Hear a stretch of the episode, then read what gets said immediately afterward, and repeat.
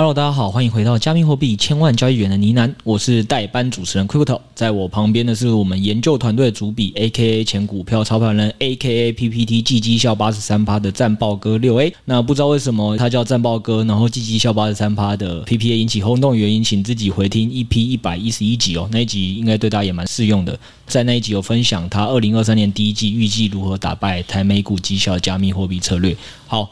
那本集资讯是由前股票操盘人、加密货币千万交易员以及研究员组成的呢喃猫投资团队提供。在这个节目，我们会谈论加密货币第一手时事议题、投资观点以及科普新知。如果想听的主题，欢迎在下方留言告诉我们哦。好啦，那今天为什么我是代班主持人呢？啊，因为我们家另外真的主持人他确诊了，好不？确诊一整周哦，所以临时不能来录音，于是我们就马上抠了我们节目现在回响度最热烈的战报哥。哎，来跟大家聊一下 Q&A 啊，因为这次也有蛮认真的 Q&A 的问题哦，就大家就说，哎，二零二三年开年嘛，想问一下说，想学习投资，他是有特别 quote 啦，说要学习技术分析的话，到底要如何去辨别真假的老师？那以及如果技术分析以外，其他领域，我们今天会跟大家分享到说，你要如何快速入门熟练一个你完全不懂的投资领域并获利呢？因为大家可能来听我们节目，就是哎，对加密货币有好奇，但是要怎么去快速的上手及开始有机会投资？之获利，那这件事情我们也会跟大家分享，所以不会限于说是有没有要学技术分析。好，这是第一个。那第二个，当然群主也有一些比较八卦敲碗的问题嘛，比如说大家就会想知道这个加密货币股票投资都会这个的双操盘人六 A 以前是念文组的，那现在群主就一直在讨论这个问题哦。这个到底群友该建议自己朋友跟小孩去选文组还是理组呢？那今天引战由他负责，我我这边不承受哦。然后最后是大家最好奇的就是，哎，大家敲碗已久的我们家。的这个女主播瑞拉，她喜欢的男友类型是什么？我们都会回答。还有一个也是大家可能真的很想延上我们的问题啊，请问官方认为啊，呢喃猫 NFT 合理的地板价是几亿呢？好，以上就是今天预计会讲的这五个问题，我们就从第一个开始吧。那就请战报哥先帮我们分析一下哦，就是说呃你自己啊，当初是如何学习投资以及技术分析的？那你要怎么去辨别市面上的所谓的真假老师，好不好？还是你自己就是一个？呃，真的还假的老师？对，你帮我分享一下。我觉得这个问题呃，水很深啊，对不对？要先加入会员。那我这边先从投资开始讲起。投资基本上大家都知道，说有分为被动投资跟主动投资嘛。那这边就不细讲了。被动投资就是追随大盘的 ETF，像是零零五零或是 QQQ 之类的，这种操作就很简单了。对，难的就是你要建立好好的观念跟落实的执行。落实的执行其实是最难的，尤其在二零二二年的时候大崩跌的时候。啊，你看到你的账面可能负二十趴、三十趴，就会开始怀疑人生。对，但就是我其实涉猎算是蛮广的啦，就是被动投资啊、基本面啊，或是技术分析都有涉猎过。我觉得被动投资其实是最适合大多数人投资方式。对，诶，我直接帮你补一个我的亲身经验。节目前面有聊到嘛，我二零二二年出了蛮多加密货币的投资的获利，因为在 FTS 事件后。想说要回到 Web2 世界，我在十二月吧，这个月一月都还有在持续的，呃，就是你你这个有举例啊，零零五零啊，QQQ 啊这些大盘的，基本上我全部都有买，对，然后也是边买边看着它。你不要说二零二二年，大家已经跌掉了，可能二十几趴、三十几趴不敢买，现在还在持续往下跌。然后大家也说，哎，感觉二零二三年经济还会衰退，底不知道何时，大家众说纷纭。就是你刚才我就讲有一个重点，你如果要选择做被动投资这条路，首先你观念先正确，知道要选哪些标的。第二点就是。你要敢落实执行，好不好？这个 我的李专一直在问我说：“诶，这个你现在一直在下单，这样好吗？感觉你一直在账面有损失，但是就一两，他可能没玩过加密货币，不知道这账面损失一两趴，在我们跟没有是一样。对，所以先以此为例证了，好不好？我在节目开始公开讲，我已经在定期定额美股跟台股了，好不好？那我们可以一两年后来抓我回来编，看我现在这个到底做的正确还是不正确？哎，那那主动投资部分呢？人家这样问的是主动投资跟技术分析。好的。其实主动投资其实就靠两个啦，第一个就是你要择时，你择时其实也算主动投资一环嘛，因为你选择了就是哪个市况好去投入，对，这其实算主动投资一环。那再就是筛选标的嘛，啊，标的当然就是筛选这个大赛道，包括加密货币，这就是一环，哪个子产业也是一环。对，主动投资基本上就是买低卖高嘛，但这个其实水真的很深啊，因为我这边讲一下，就如果你现在还没有认知到这个主动投资水很深的话，就是你可能觉得，诶，靠投资。赚钱非常简单啊，对不对？那我觉得你有很高的几率就是个韭菜啊。对，我这你现在就是个假老师，一直在那边喊什么水很深，然后又跟你讲说呛听众是韭菜。OK，就是这种假老师的都会这样。哦，没错，没关系，我觉得听众多数都是韭菜。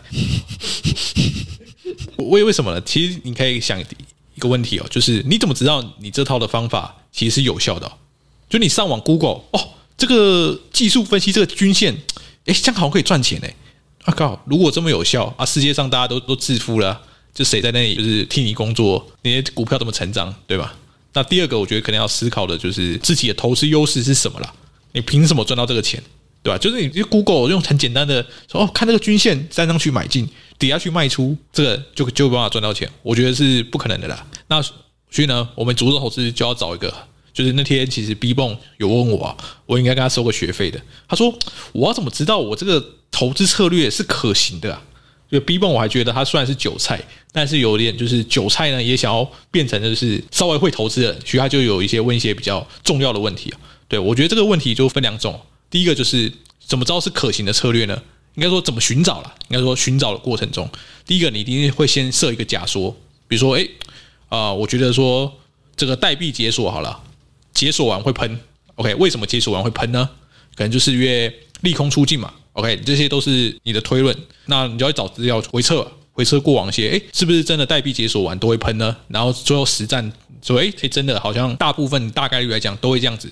第一个就是你要先先有一个想法，然后再去找资料，然后最后实战再验证。OK，所以你要当一个主动投资者呢，你基本上你要有提出假说，然后找资料验证的能力。然后第二个就是，基本上像币圈其实变化真的蛮快的啊。你经历过这些很多事情的时候，经历完之后，你要学到一些经验，有逻辑的把它归纳出来，然后可能形成说，哦，这持仓量上涨，但是资费很负的币有可能会爆冲，然后把它归纳出来，等等的。所以这两个基本上啊，不管说刚才前前面讲的设假说，或是就是以体感经历过一些事情再归纳，其实都需要说去经验的累积啊。OK，所以不管是哪一种，所以我这边给大家建议就是，如果你要尝试主动投资的话。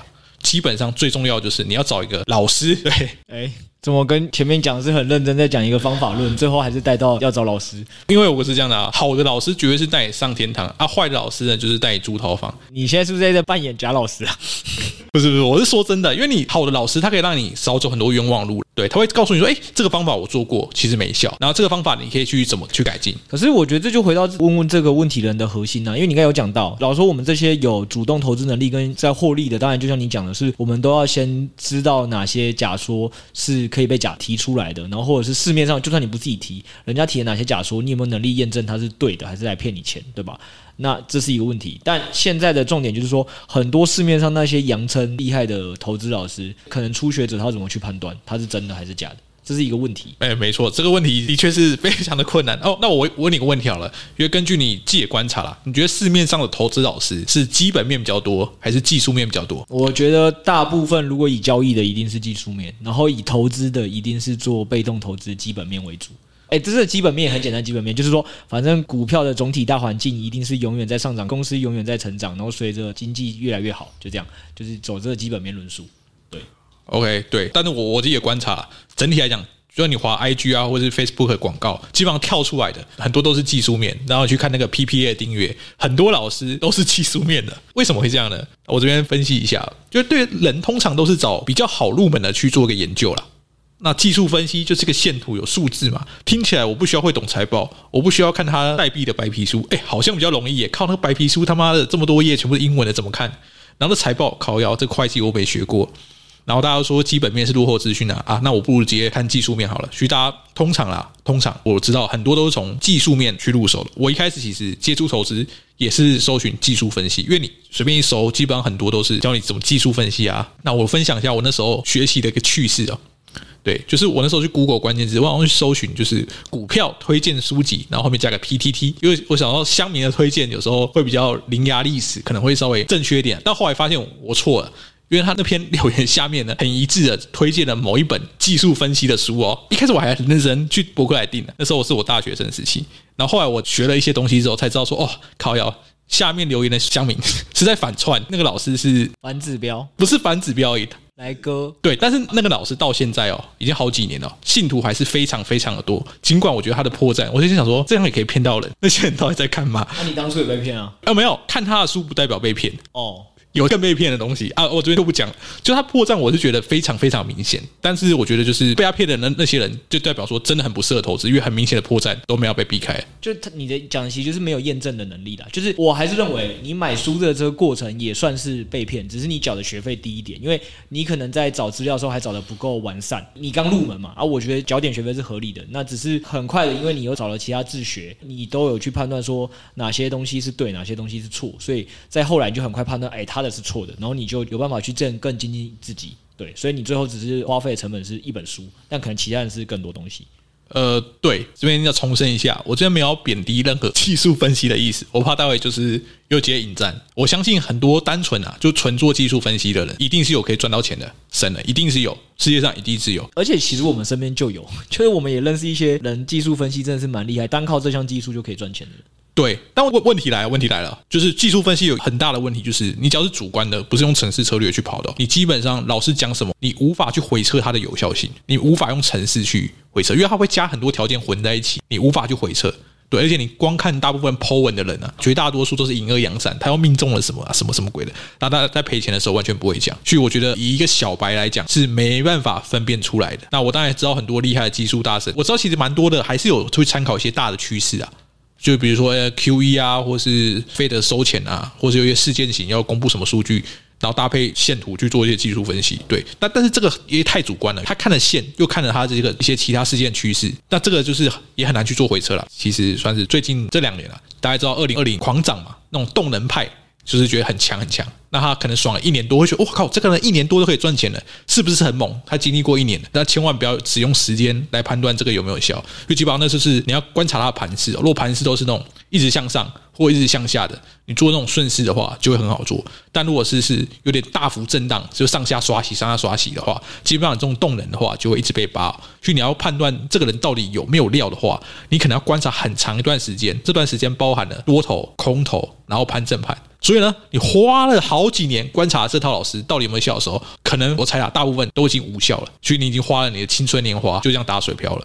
就我觉得这个学习技术分析水真的其实蛮深的，因为技术分析就变成说，会回到说，诶，为什么会这样会赚钱？就看这个线，就这样可以赚钱嘛？这背后逻辑到底是什么？对，如果这么好容易赚钱，那为什么？别人赚不到，对，看大部分人可能没有办法想通这个逻辑，我是找不到这种逻辑啊，所以我对于技术分析是保持着比较保留的意见，因为你没有去回测，然后又很容易花大把时间下去，然后打水漂，浪费时间又浪费钱。所以我这边是直接给个建议，就是说，如果是想要学习投资的，不管是加密货币或是股票的话，不要只找纯技术分析来学习，你可以学技术分析，可以没问题，但你绝对不要走火入魔。你要去看一下基本面啊，看一下什么其他面。对，那其实原因有两个啊。第一个就是技术分析的话，你更难分辨哪些老师是真的有料，相较于其他是更难分辨的，因为他很难去回测，而且需要更多更长的时间去验证。那再就是技术分析，虽然那个老师是有料，他其实也不一定适合每个人的投资属性的。因为投资其实要有效策略，加上适合你的投资属性嘛，像是风险偏好，所以你要这两个的符合，才把找到说你的这个交易系统、投资系统，对。听起来讲了一长串，哎呦，题目觉得很难啊？对，投资就是很难。如果你觉得 投资是很简单就可以赚钱的，那可能是高几率就是当韭菜了。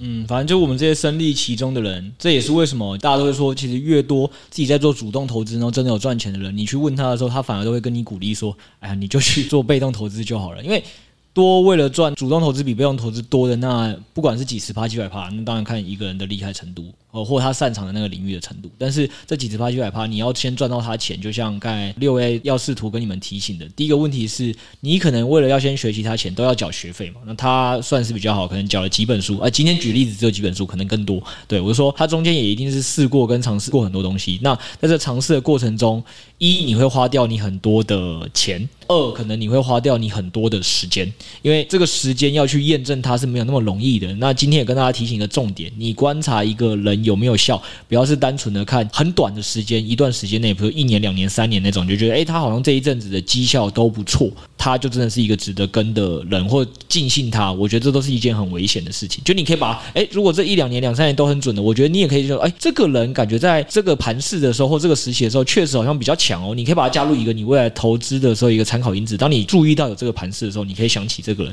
看看他讲那些发言，或许这个时候就有参考价值。但就像六 A 讲，就会出现一个很大的问题是，哎，但他可能会在下一个不适合他盘势的时候，他就死掉了。然后或者是等下次再出现他擅长盘势的时候，可能又过了十年。那你到底有没有办法花这么多的时间去观察出一个老师有没有料？还是这段时间你好好的去工作提升自己，可能都投资赚钱的速度都比较快，而且你可能赔的学费还少一点，因为起码你不用呃去试错交给别人，而是都是投资在自己身上嘛，所以才会我们一直都跟大家讲说，我们会鼓励你们要去做的是比较偏主动投资的。那你在观察别人的时候，一定要有一个前提，就如果你还是想踏入这个领域，就是反正刚才那些前提，你看的不会是用时间这个因素来判断，要看的是他经历过各种。不同的盘势，盘势是一个，还有它经过不同的投资周期，比如说是经济的上升期还是下行期。那刚才六 A 有跟大家分享，为什么像我们自己，我们两个基本上也是都有算是师是从基本面投资流派的。那原因就是因为我们知道自己的投资属性里也比较没有办法去判断说，哎，技术分析的人。就是那些大神，我们知道他会赚钱，结果是会赚钱，没错。但是我们没有能力验证他这个赚钱能不能持续有效，那这个方法就不适合我们，所以我们可能就得去找其他流派的，说哦，基本面流派的啊，总经流派的，这个我们很快就可以在一两年、两三年的时间啊，可能我们自己在这方面也比较有天赋，因为对数据敏感一点，对计算数字敏感一点，所以很快就可以验证某些人讲的是不是错的。诶，很快就可以在 A A 老师讲错个五次之后，就发现啊，这个是胡乱的，下一个，下一个，在这个情况下，很快的可以找到自己可以失宠的人，所以这件事。情最终回归，你可能今天听我们两个讲的，诶，会没有那么觉得技术分析好学跟好辨识，原因也是因为我们两个就是在你面前算是相对没那么成功的案例，好不好？就是我们可能有办法用自己的流派去投资赚钱，但在技术分析这领域真的蛮困难的，所以我们这个是以我们的亲身经验来回答你这件事情。第二个问题是我原本是要跟大家快速分享，因为小弟呢最近也为了在买房这件事哦，也开始在学习另外一个房地产投资的领域。那老实说，现在已经也有一套自己的。小心得，那原本也是想说借由这个来回答大家说，你到底要怎么快速的学习这个投资？但考量我们之间的关系，我决定这一题我们留下来，下次再录一集 Q&A，专门讲我是怎么运用我在数位资产的投资的方法思考。怎么去做房地产的投资？而、啊、我现在绝对不是专家，我现在只是想说用这个东西去分享一个方法论，说其实当你有一个自己的了解，六位讲为什么说你有自己的投资系统跟交易系统很重要，原因是你会很好的去聚焦跟找你需要的资讯，建构一个假说。所以我现在在建构我的房地产投资假说。那起码呢，就是以我目前对一些我身边也懂投资的人，主动投资我知道获利的我那些朋友去讲，因为他们都不是房地产专家，我现在去跟他们讲，他们也觉得诶煞有其事，好像我这套理论，他们也觉得听了。会赚钱，但搞不好我们都还是韭菜，就是一群在数位资产投资跟股票投资会赚钱的人，在房地产投资是个韭菜。那下次我再花时间来跟大家分享，说我目前的韭菜假说。韭菜假说，对。那我也希望我们这个群友里有更专业的这个房地产的专家，可以再帮我修正，那我就可以更快速的去把我这模型做验证，然后去事后进行投资。那我们今天这个先不聊。那我觉得有另外一个重点，也是对投资以外，对大家人生职业蛮重要的一个问题，就是这几天大家也一直在讨论说，哎，文主赚还是理主赚？那当然，有些人理由就说，哎，文主，你看那些投行的人多赚啊，会计师多赚啊，然后你看那些总经理很多也都文主的，而且很赚钱呐、啊。对，刚好我们两个也都算是文主人，我跟六 A 都是文主人，然后我们也被大家就举进例子里嘛。他说，哎，你看这个文主人赚的代表就是六 A 跟 Crypto 啊，你看比那些理工人还赚。那我们真的这样认为吗？所以我们来跟大家分享一下说，那到底如果今天你的朋友或你的小孩，前提哦，请先尊重人家的志愿跟兴趣，在如果他志愿跟兴趣都算广，文理组没有都很排斥的情况下啊，你纯以薪水考量这个面向来分析跟分享的话，我们自己到底是觉得文主跟理主可能在台湾这个社会相对比较好一点，对吧？那这件事情就一样给六 A 来分享。那我这个也是我们以我们像股票数位资产分析的同样的方法论，就是我们基本上会先选哪个产业比较容易获利，或你比较看得懂，所以基本上就是赛道选择很重要。那赛道选择很重要，六 A 就直接帮我上数字，我们直接给大家看一个很真实的数据，是目前台湾排名前十名的薪资中位数，中位数比较准嘛，因为平均数会失真，中位数就是这个公司第百分之五十的人领的钱，而且我们调的已经是非主管数字，就是因为不是每。个人都有机会升上主管，对吧？所以不是升上主管的人，员工薪资的在这间公司百分之五十是多少呢？那掉的也都是他们提交给金管会的数据，所以除非这间公司自己造假啊，一间造假也就算了啊，我们基本上是帮大家挑了台湾的前十间。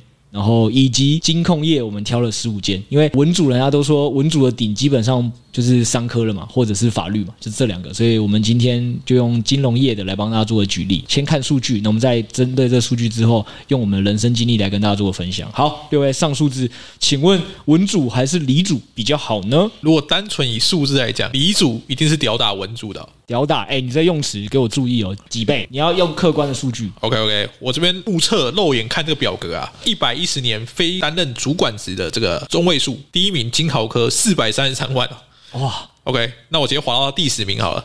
哎，第十名刚好是阳明那一年。好，第十名两百四十二万。对，但是那阳明好了，我们就第七名，大家比较听过瑞昱三百二十七万，也是科技类相关的，很明确的。哎，对，没错。好，所以基本上两三百万一定是跑不掉的。那我们再来看看金控业的第一名。哦，金控业的第一名是元大金，一百三十四万。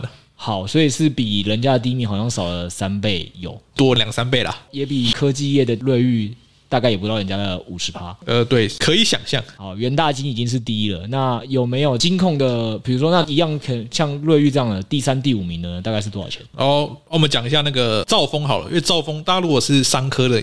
应该是知道说，哎，兆丰算是公股银行里面算是福利不错的。对，就是你如果认识文主人，他的志愿去选商科哦，那进兆丰，大部分人的刻板印象就会觉得，哎，已经算是人生胜利组了。哎，对，兆丰其实算是不错的，大概年薪是排第五，一百一十七万，大概不到瑞玉的三分之一。我靠，真的是差太多了。然后我们再讲一个，最后补一个这个数据，我们就不帮他再大算，因为这就真的很可悲。这全民薪资中位数目前大概一百一十年，同样的数字，我们再记一下哦。科技业不用最顶的的瑞玉就是三百二七，然后金控业的最顶的是一三四，我们拿最顶来比哦。然后这个时候大家国民平均薪资是呃中位数薪资是五十点六，是瑞玉大概是它六倍吧？对啊。对，所以有点惨。好，那从数据面这样来看，其实好像李主当然是大胜，但是会有下一个问题，他就说，可是你看，其实很多呃当总统的啊，还有或者是呃六 A 啊，这个你看他不就是文主比这个瑞玉三百二十七万还会赚钱，一年帮自己赚超过三百万？那你自己怎么分析跟看待这件事情？哦，那我先这边讲个现实层面的，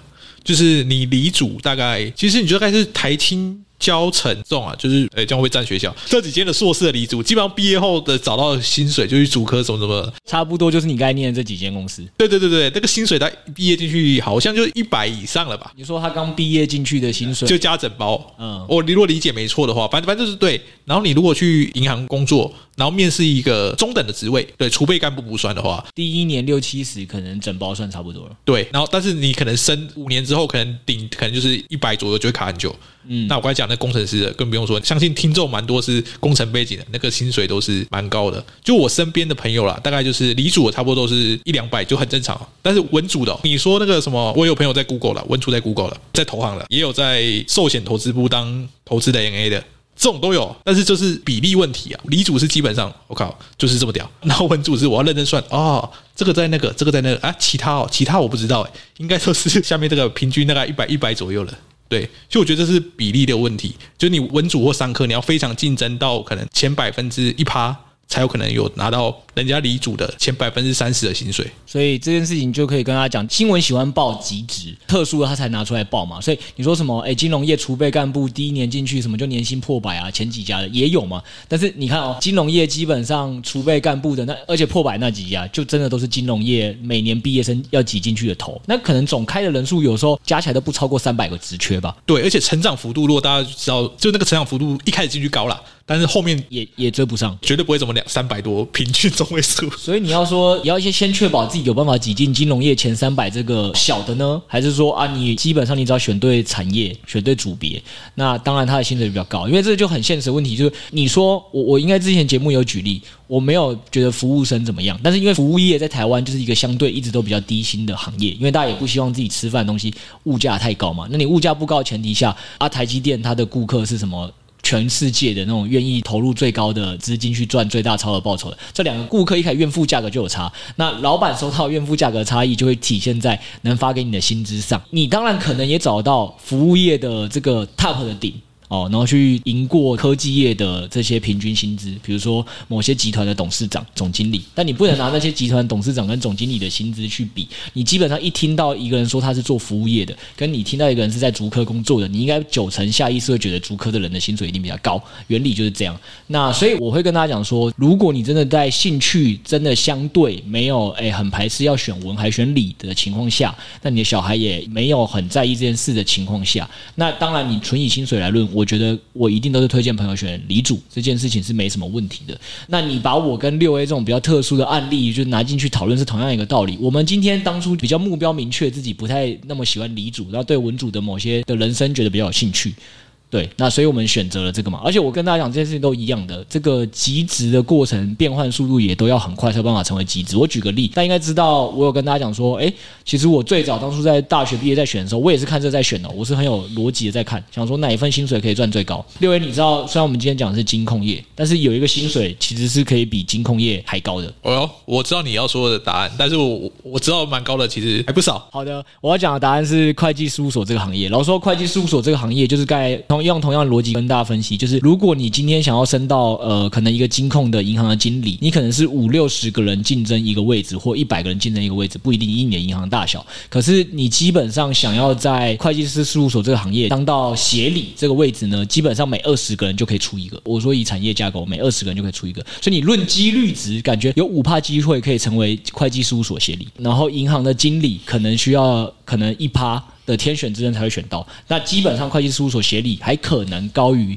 银行的经理，或至少差不多。好，这还只是平雷佛的，就是两个薪水差不多的抓起来的话，一个是几率五趴，一个是几率一趴。合伙人的比率哦，合伙人比率在我知道的事务所里来讲，也几乎没有低到一趴这么低。也就是说，我刚才讲银行经理，你可能升上去就已经要是一趴的人了，但是在合伙人是不需要是一趴的。那合伙人的薪水至少是台湾银行经理的四倍到五倍，这是没有没有什么问题的，就是可能。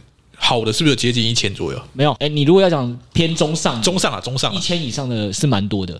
对啊，一千以上的位置，你要在金控找，大概只剩下到副总这种职级才有机会找到，而且还要是大金控的。小金控的副总可能连一千有没有都不太确定，对，要看公司那年赚不赚钱，他不会每年稳定的领一千，没错。会计事务所要每年的领一千，在中上的 partner 是一定领得到，所以这些东西都是一些特殊的状况。那我当初就是那一个，哎，不知天高地厚年轻人想说，哎，这样一看用几率比较，然后一看这个，虽然会计事务所大家都说前面薪水很低，哎，我就想说前面薪水低 就熬走很多人呢、啊，然后人家说第二个点是什么？很多那个工作劳累比这个银行的 CP 值还低，有能力的一定都去银行，哎，这样讲起来比我能力好的后差不多都跑去。选银行了，那现在留下来跟我竞争不就更弱？哎，上上上去的几率又高，那我肯定就要选这个行业啊！哎，听我这样分析，是不是觉得很有道理？理论上蛮有道理吧，对，很有道理。但是你我待了没几年就出来，没有算到说真的真的有点身体会坏掉。对对，真没有算到说，哎，你确实高估了自己。哎，对我，哎，我觉得投资也是这样。对我们刚才回归，其实我觉得为什么我们一定先鼓励你是先找到一套你自己通的系统，因为你那套通的系统大部分应该蛮适用于你去解决你人生思考的很多事。我想质押也是这样，我那时候是我不能讲确切待了几年，不然大家就会去查我。但确实没有待很久，没有待很久的情况下，我就判断这条路不可行，我我就直接选择回来了。对，就再换一个行业，就像六 A 帮忙查的，然后我也是又再查一次，嗯啊，第二个行业商科能做的，因为我没办法做法律这条嘛，没有这专业，就是金控了，好，改攻金控，所以我就马上无缝衔归进金控，然后金控在做了一阵子之后，因为哎，可是投资投顾这个行业更好赚呢，所以就跑去了投资的投顾业，但它可能起薪是会比金控大部分行业低的，但因为判断这个。赚大钱的几率更高，所以就选择做投顾这个行业。所以大家有没有发现一件事情？前面的时候我说会计到金控这一段，就是会计确实你用理论分析，你会发现这东西比较好赚。但是实际上你要真的亲身体力行，你才会发现哦，原来你真的做不到。投顾这个可能大家也觉得，诶，投顾这个比金控好赚啊。没有概念的人就想说，台积电应该比很多文创的工作的设计师的薪水高，对吧？那问题是你有没有能力进去，这是下一个问题。所以投顾大家也可以嘴说，诶，你看投顾这个行业薪水很高啊。但大家不能只是拿一个数字去对比，你要很多考量很多里面的实际层面，大概是这样。所以想进投顾的也是挤破头啊。我光要挤进那间投顾，可能也是花了好几次、三四次面试才说服老板让我加入。要学成，老板也跟我说至少要三年以上。就是这些都是可能大家没有去思考过，然后就单看数字去做下的判断。这也是我们在跟大家讲说，你在投资的选择上也应该是要注意一下这些事情。好，那我们前面两个，我想应该是对有认真听的会很有收获了。好，关于他的职业啊，关于他的投资，我们后面先讲点轻松的好了。好，不然大家以后 Q&A 都想说怎么都聊这么硬的。那这个先从最轻松的开始，人家问说，请问人生胜利组六 A 有缺男朋友吗？他很想当您的男朋友。啊、哦，这问题怎么有点尴尬？有缺有缺，但那个条件就是你要跟 Josh 一样有钱了、啊。你真的有缺？你就跟 Josh 一样有钱就缺啊？你不是自己就很会赚，为什么还要啊，啊？Josh 比较会赚呢、啊。先先不论他有没有以后比你还会赚，起码先确定他现在累积的那一包就够你少奋斗很多年。对对对，但是来的请出示你的那个 POR，就是资产储备证明，好吧？不要他妈的，就是直接说啊，我我很多亿啊什么的。哎、欸，可是我跟你讲，你讲这种，就是一般人可能会被你唬住，像我就不会，你也没有能力识别我的 POR 证明。哎、欸，没关系，你先出示。币安打开给我看，或者是银行账户打开给我看，我就信了，好吧？上面有你挂你的名字就 OK。好，可以哦。所以我有办法调到那么多钱，我就可以骗你来当我的。虽然我不想要，但我帮这个问问题的提供解决办法。就我有办法调到那么多钱，你就有机会来当我的这个。哎，可以可以。还有，好，那我想问一下，因为我也不知道这个人想要什么啦。请问你当我的女朋友对于我有什么好处？哎，我一个资产证明这么高的人，选你这个人当女朋友，你总要给我一些好处吧？你这个愿意服务跟奉献程度到哪里？哦，这个只要是干爸。干爹愿意什么？只要那个资产储备证明够高，都可以讨论，都可以洽谈，就对？对对对，客制化服务。哦，合法范围内的还是非法你也接受？呃，合法，合法范围内的高资产产客户，对，客制化。我我很怕 Blake 大待会在底下报名，出示跟 Judge 同 label 的 POR，我们就可以讨论讨论。好的，好的，好的，没关系。我我个人是没有很想当你的男朋友，所以这个我们就打住在这。对啊，这这是群友的问题，是不是？真的、啊，这是那个 Podcast 底下的留言。但我我我有跟那时候有跟大家讲啊，我们说因为鼓励大家新春就是要玩一个有趣的互动，所以越有趣的留言我才会挑。所以我对我来讲是最有趣的，我就想太有趣了吧？那我们来挑一个是。帮群友谋福利的，这是大家都想问的，就是六 A 的男朋友不重要，真的不重要。请问瑞拉的男友类型需要什么？哦，这我告诉你，这这这问我就对了。你你有问过瑞拉就对了。呃，我大概知道瑞拉，他大概挑男生，他都是看性命学的。OK，好，okay. 我相信你有研究员的，已经先做过研究了。请问，没错没错，你的那个名字里面要有数字。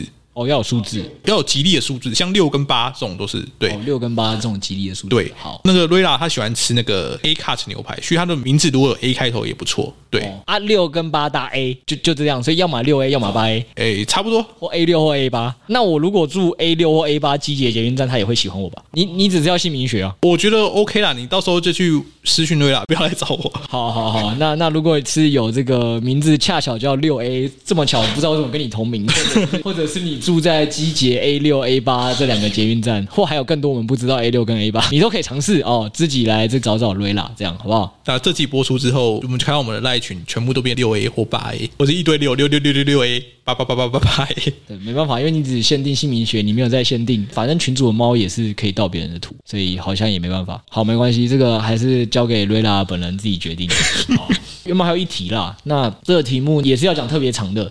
就是到底官方认为啊，呢喃猫的 NFT 合理地板价是几亿？这个我们跟着我刚才讲说房地产投资方法论，留在下集一并回复好了，好不好？时间的关系，我们就是这集先断在这，让大家有一个。收尾，去思考一下我们刚才讨论的质押跟投资的相关的一个议题。然后呢，我说开春哦，想要送大家一个红包的喜气哦，所以基本上是这样。今天你只要有被我念到这个问题的，你只要能出示这个留言证明是你留的，我们通通送你三十 U 的开春红包，让你去吃一个好料，或者让你约瑞拉吃个好料，好不好？约瑞拉吃好料，对对啊，如果瑞拉同意，需要我加高预算，我也没意见。好不好？看，那我当然选没有，但瑞拉肯定不会同意啊。他他敢同意，我就从他薪水扣。没有了，没有了，该减掉，减掉，减掉，减掉。乱讲乱讲，对。但反正起码啊，送你一个三十 U 去约你自己心仪的女，那这是一个。或者瑞拉可能没有办法陪你去吃个饭，但另外还是可以帮你做的，就是私讯粉专出你的留言之后，然后给我们一下你家的地址，起码瑞拉可以帮你选一个爱心的午餐或晚餐，你就跟他讲一个你想吃的时间，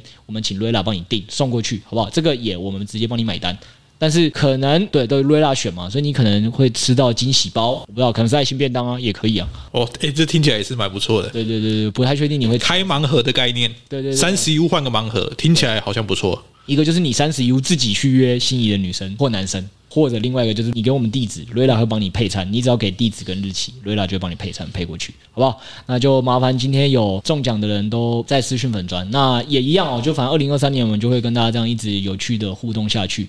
所以如果大家真的是有各种有趣的题目想留言引起我们注意，哎，有注意到的，我们就会在节目的 Q&A 集跟你做分享，或者是像这种比较认真想要我们投资回复的，呃，毕竟我们也是专业的分享的频道，我们也一定会跟你讲我们现在的想法是什么，那跟你做一个回复。那所有有被我们挑选到的人，我们都会每次会送的东西也会不一样，好不好？大家敬请期待。那就有任何问题都欢迎在我们的下方留言。那我们今天就录到这边，跟大家说声拜拜，拜拜。